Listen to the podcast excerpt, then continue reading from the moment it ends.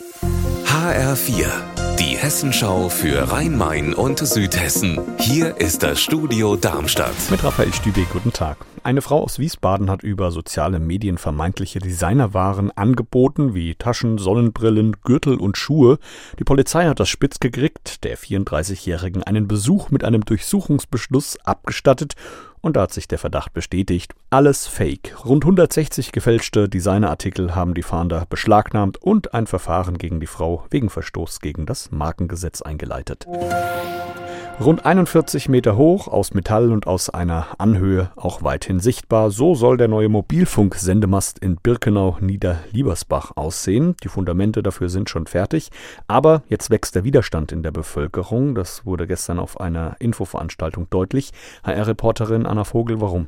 Viele in Niederliebersbach fühlen sich einfach übergangen, hat mir die Sprecherin einer frisch gegründeten Bürgerinitiative gesagt. Deshalb war es gestern bei der Veranstaltung wohl auch ziemlich emotional. Die Leute stören sich vor allem daran, dass sich das Ortsbild durch den Mast verändern wird und dass sie nicht über den Standort mitbestimmen durften. Deshalb will sich die Bürgerinitiative als nächstes an den Landrat wenden. Ihr Ziel, den Mastbau zu stoppen oder zumindest zu erreichen, dass der Mast woanders gebaut wird.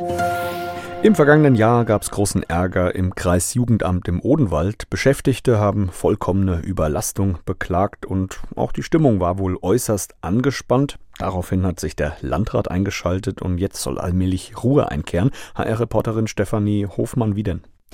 Das größte Problem war die Überlastung. Deshalb werden vier neue Stellen im Jugendamt geschaffen und auch drei Vakante sollen besetzt werden. Außerdem ist geplant, intern alles so umzustrukturieren, sodass Abläufe besser funktionieren. Da es vor allem Konflikte mit der Amtsleitung gab, gibt es dort jetzt eine Mediation und so hoffen alle Beteiligten, dass sich die Situation wieder beruhigt und man sich voll der eigentlichen Arbeit widmen kann. Unser Wetter in Rhein-Main und Südhessen. Preburg-Einsheim im Kreis Groß-Gerau meldet aktuell 5 Grad und Mainhausen, Mainflingen im Kreis Offenbach 3 Grad. Kommende Nacht ist es stellenweise erst oft klar, später ziehen dann aber mehr Wolken auf bei Tiefstwerten von minus 1 Grad.